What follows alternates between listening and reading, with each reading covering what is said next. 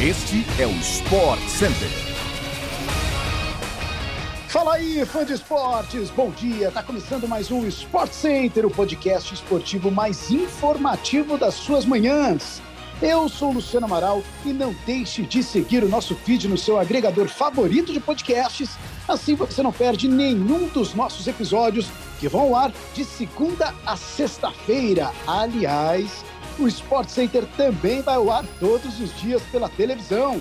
Hoje são três edições ao vivo, às 11 horas da manhã, às 8 da noite e também às 11 e meia da noite. Dito isso, vamos para mais um podcast que está só começando. Venha comigo!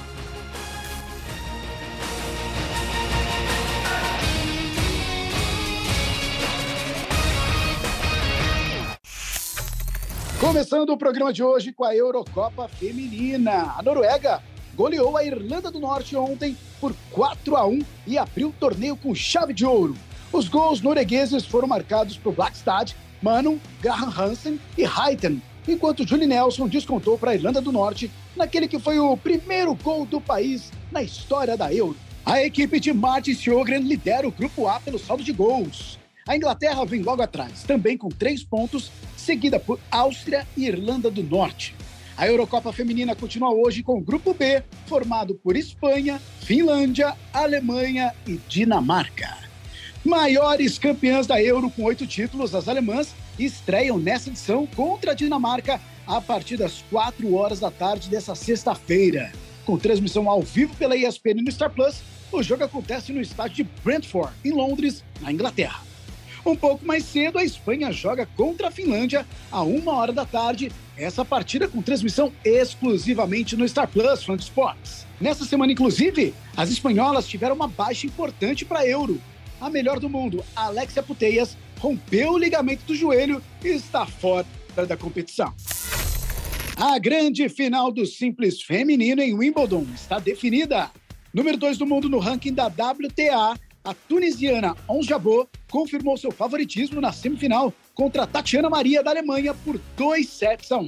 As parciais foram de 6-2, 3-6 e 6-1 em favor da tunisiana, que se tornou a primeira tenista do continente africano a chegar em uma final de Grand Slam. Agora, Jabot terá pela frente a casaque Helena Rybakina, que atualmente ocupa a 21ª posição do ranking. Rybakina também venceu ontem e eliminou a romena Simona Halep por 2 sets a 0. Ela é a primeira casaca a chegar a uma final de Grand Slam. A decisão está marcada para amanhã, às 10 horas da manhã, com transmissão ao vivo pela ESPN no Star Plus, enquanto as semifinais da chave masculina acontecem hoje, também ao vivo pela ESPN no Star Plus. Também no dia de ontem, Rafael Nadal desistiu de jogar a semifinal de Wimbledon a decisão veio após a constatação de uma lesão no abdômen dos que está com 7 milímetros de ruptura em um dos músculos segundo os exames. A partida aconteceria hoje contra Nick Kyrgios, que agora avança diretamente à final, sua primeira em Grand Slams. Pela outra semifinal, Novak Djokovic enfrenta o britânico Cameron Norrie às 9 horas da manhã.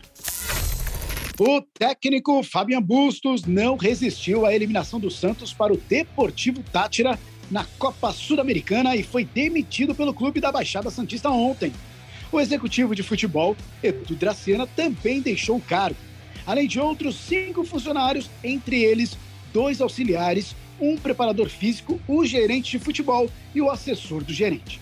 O treinador argentino chegou ao Santos em abril desse ano, substituindo Fábio Carilli, que estava na corda bamba pelo mau desempenho no Paulistão de 2022. Com Bustos no comando técnico, o Santos escapou do rebaixamento no estadual, chegou a liderar o Brasileirão no início da competição, mas caiu de desempenho posteriormente. Além da eliminação na Sul-Americana, a goleada sofrida para o Corinthians na Copa do Brasil também pesou na saída. No total, foram 29 partidas de Bustos no Santos, com 8 vitórias, 3 empates e 8 derrotas. O integrante da comissão técnica fixa do Santos, Marcelo Fernandes, assume o time como interino neste domingo contra o Atlético Goianiense. Ainda no futebol nacional, também teve gente chegando. O atacante Everton Cebolinha, que estava no Benfica, foi oficialmente apresentado pelo Flamengo ontem. o atleta recebeu a camisa 19 e falou sobre a grandeza da equipe rubro-negra e sobre a insatisfação de jogar improvisado no Benfica. Ele poderá estrear a partir do dia 18 de julho. Segundo a ESPN apurou ontem, Cristiano Ronaldo não estará na delegação do Manchester United na viagem de pré-temporada para Tailândia e Austrália. Autor de 24 gols na temporada passada, o jogador alegou problemas familiares e ficará em Portugal, além de não ter um prazo para retornar ao time. O United joga contra o Liverpool no próximo dia 12 na Tailândia e depois enfrenta o Melbourne Victory, o Crystal Palace e também o Aston Villa, todos na Austrália. Em busca de disputar a Champions League da próxima temporada, o camisa 7 dos Red Devils pediu recentemente para deixar o clube. Chelsea, Napoli e Bayern de Munique estariam interessados nele. O fato de CR7 estar fora da pré-temporada aumenta ainda mais os rumores de sua saída do United. O clube ainda alega que o atacante português não está à venda. Fim de papo no Sport Center de hoje, fã de esportes. Voltamos ainda nessa sexta-feira com a nossa tradicional edição extra tarde. Então fique ligado e, claro, muito obrigado pela audiência e até a próxima.